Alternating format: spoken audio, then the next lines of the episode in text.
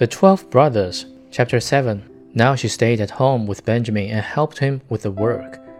The eleven went into the forest and caught game, and deer, and birds, and wood pigeons that they might have food. And the little sister and Benjamin took care to make it ready for them. She sought for the wood for cooking, and herbs for vegetables, and put the pans on the fire so that the dinner was always ready when the eleven came. She likewise kept order in the little house, and put beautifully white clean coverings on the little beds, and the brothers were always contented and lived in great harmony with her.